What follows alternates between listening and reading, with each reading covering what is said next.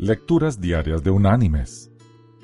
La lectura de este día es tomada de la carta de Santiago. Allí en el capítulo 4 vamos a leer los versículos 2 y 3. ¿Qué dice? Codiciáis y no tenéis.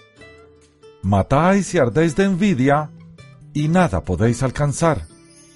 Combatís y lucháis pero no tenéis lo que deseáis. ¿Por qué no pedís?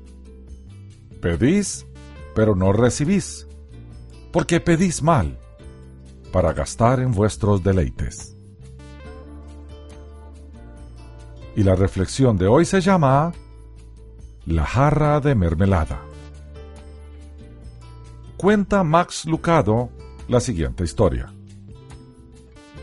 Sara hermana de nuestra iglesia, me dio una jarra de conserva casera de durazno hace un par de semanas.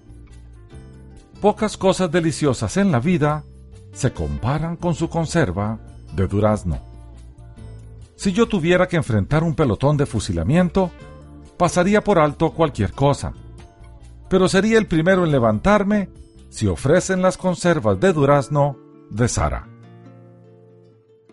Cada cucharada es una experiencia celestial. El único problema con su regalo es que está por acabarse. Estoy triste al señalar que ya se ve el fondo de mi jarra.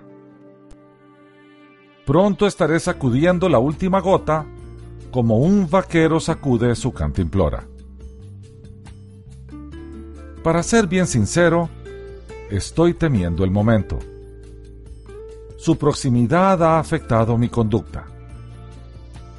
Alguien que solicite una probadita de mi conserva de durazno se encontrará con un Clint Eastwood que le dirá con un gruñido, ni lo pienses. Si fuera el esposo de Sara, Keith, yo no tendría ese problema.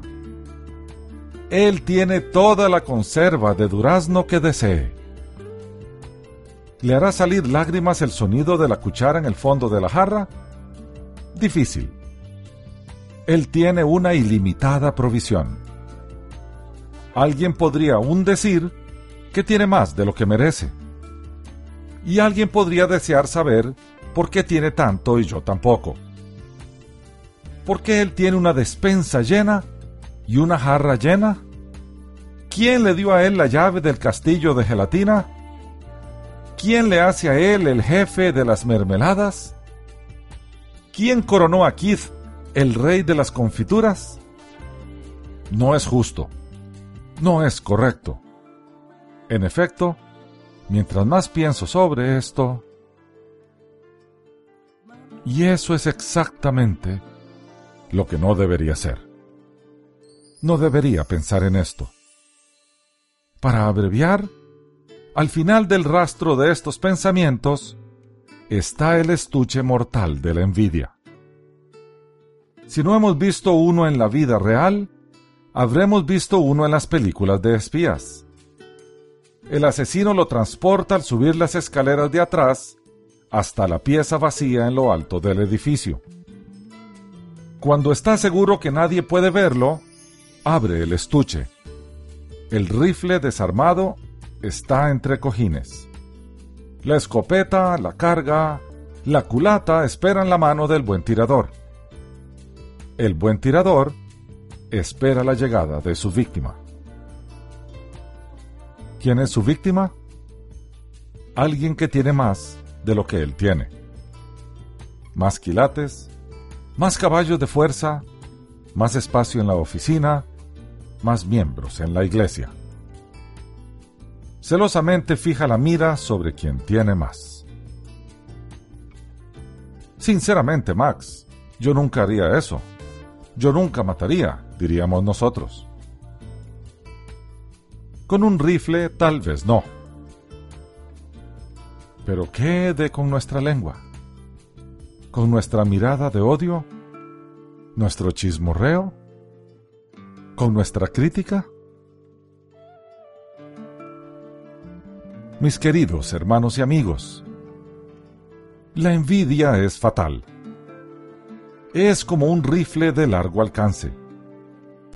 Quizá no envidiemos la esposa que hace jarra de mermelada, pero tal vez sí a nuestro compañero de trabajo, nuestro vecino o a nuestro pariente exitoso. Este veneno nos lleva a cambiar amor por odio, servicio por rencor, verdad por mentira. Este veneno nos carcome y daña a los demás. Erradiquémoslo de una vez por todas. Empecemos hoy mismo a desear el bien, a bendecir aún a nuestros enemigos.